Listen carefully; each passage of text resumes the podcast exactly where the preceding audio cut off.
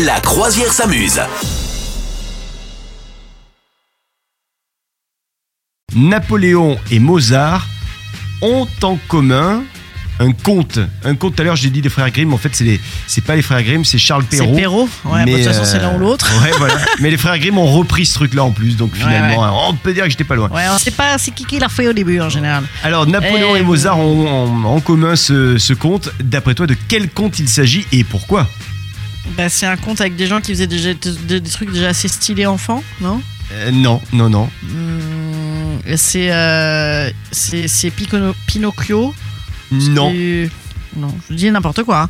C'est bien, bien sûr le fameux conte, c'est Hansel et Gretel. hein. C'est Hansel et Gretel parce qu'ils ont une maison en bonbons. Je sais pas. non, non. Alors, je vais te mettre un petit peu sur, le, sur la voie. C'est un, conte euh, dont on entend souvent parler en ce moment parce que, euh, plus ou moins, il y a un personnage de Shrek qui a son propre film et c'est en lien avec ce conte-là. Alors là, c'est trop pointu pour moi. Euh, je, je vais donc être obligé de donner ma langue au chat. Ah, ben justement, tu, langue, tu donnes ta langue à qui? Ah, d'accord. Au chat, les chats, les, les dalmatiens. Mais non, ça c'est un dessin animé. les chats, le chat beauté. Le chaboté. Le chat Bravo, beauté, effectivement. Donc le chaboté qui est un conte qui a été popularisé par Charles Perrault, on est en 1695. Quoi qu'il en soit, cette euh, histoire de chat rusé, elle a compté à la fois dans la vie de Napoléon Bonaparte et de Mozart.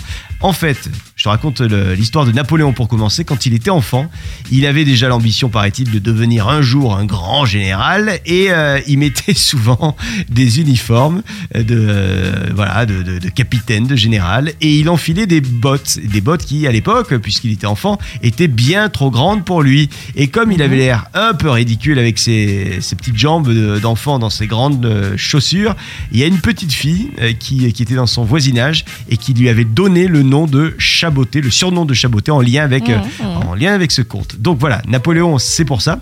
Et alors en ce qui concerne Mozart, eh bien, le chaboté a joué un, un rôle, un grand rôle dans la vie de Mozart parce que euh, tu sais peut-être que Mozart il composait euh, la nuit souvent, il buvait des, euh, un petit peu d'alcool, beaucoup d'alcool même, et, et il avait tendance au bout de quelques verres à, à s'endormir. Donc pour rester éveillé, eh ben il y avait son, son épouse Constance qui lui lisait des contes et c'était des, lui il demandait à ce que ce soit des contes pour enfants pendant qu'il Mhm. travaillait et donc Ah ouais?